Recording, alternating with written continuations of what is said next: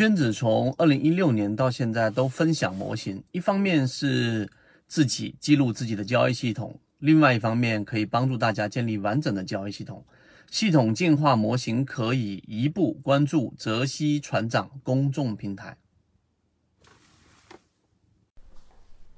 三季报，我们的自选鱼池已经公布在了进化岛。那今天我们用三分钟给大家更深入、更实战性的给大家讲。我们所说的一个重要的所有船员反馈的关键词——节奏。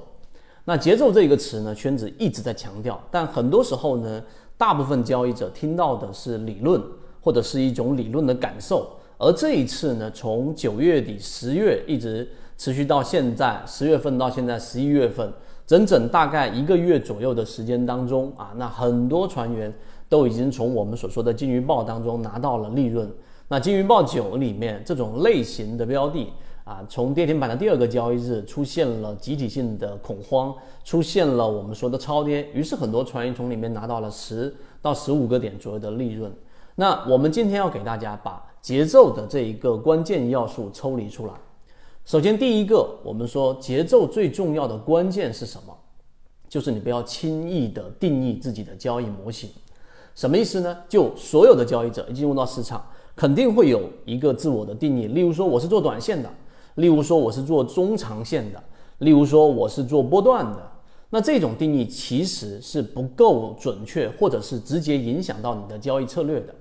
那为什么我说这个定义那么重要呢？因为在我们的交易当中，其实圈子在一直给大家复制的或者分享的交易模式，更多的是以低吸的交易模式为主，并且呢以中线加波段的交易模式为主。尽管近期圈子已经给大家做了一个非常短的航线，关于 T 加零的，但圈子对于 T 加零的这一个板块定义，它就是一个锦上添花，并不是所有人都需要的。所以呢，你对自我的定义不要现在就定下来，你可以把自己定义为一个模型不断优化的交易者，这是第一。第二，更重要的是关于节奏的一个理解，就是我们所说的。啊，对于原有的一个减法的更深刻的执行，为什么说到减法呢？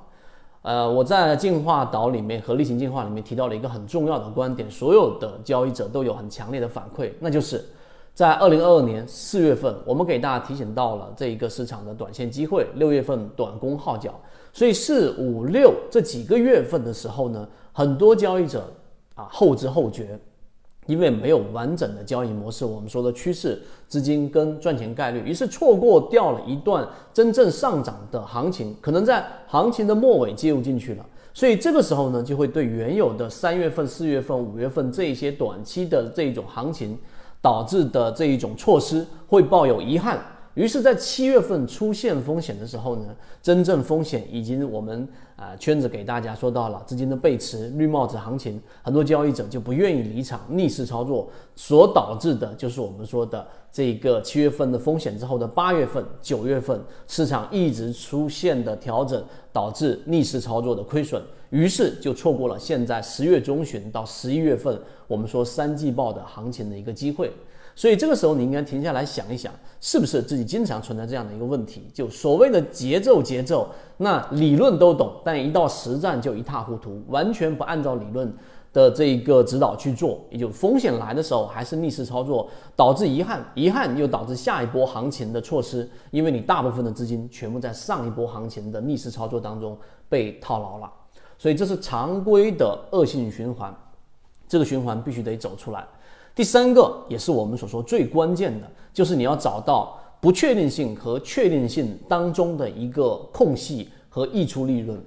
这是什么意思呢？我们都听过巴菲特说过，所有人恐慌的时候，我们都要贪婪。但是很多人不理解，当所有人都不确定的时候呢？当确定性机会出现，中间是有一个很重要的时间窗口的。这个时间窗口，你可以做底仓，你可以做布局。实际上，你的成本就已经优于大部分的交易者，甚至我们所说的一些大资金。那这个不确定跟确定之间的这一个窗口，就是我们一直在给大家强调的节奏、节奏、节奏的一个关键。那我们举近期的例子来告诉给大家，方便理解。首先，不确定性就像现在，对吧？我们有不同的阶段。当这个市场十月中旬的时候，那很多交易者对市场是极度悲观的，或者说还是抱有不确定性的。但市场的资金在不断不断的增量流入的时候，我们告诉给大家，市场的趋势已经出现了由原来的反弹变为反转，所以这是圈子内部给大家模型得出的结论，它不一定那么好接受，但实事实上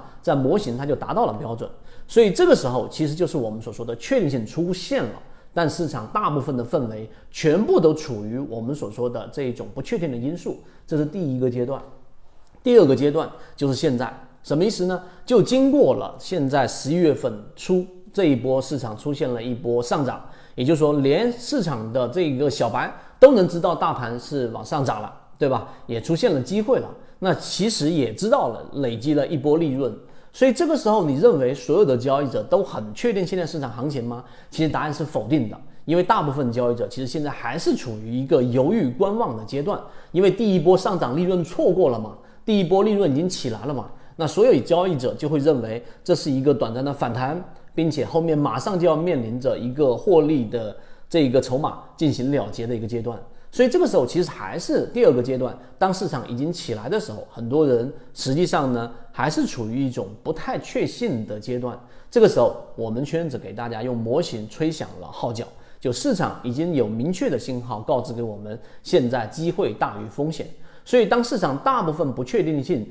还是在蔓延的过程当中，圈子的模型在第二次提出了市场的确定性的时候，这个时候就是我们所说的实战的节奏，而不是理论的节奏了。所以听到这里，大家就会越来越深刻的了解到，为什么三季报去做这一个选股和做这个布局是那么的重要。为什么在年前基金争夺排名的过程当中，我们吹响了圈子的号角是那么的重要？这就是我们说圈子所带给大家的一些不一样的这个内容啊。今天我们讲的内容就这么多。关于节奏这个话题，它有很多的衍生内容，我们在我们的主题的这个航线当中都有给大家提及。希望今天我们三分钟对你来说有所帮助，和你一起终身进化。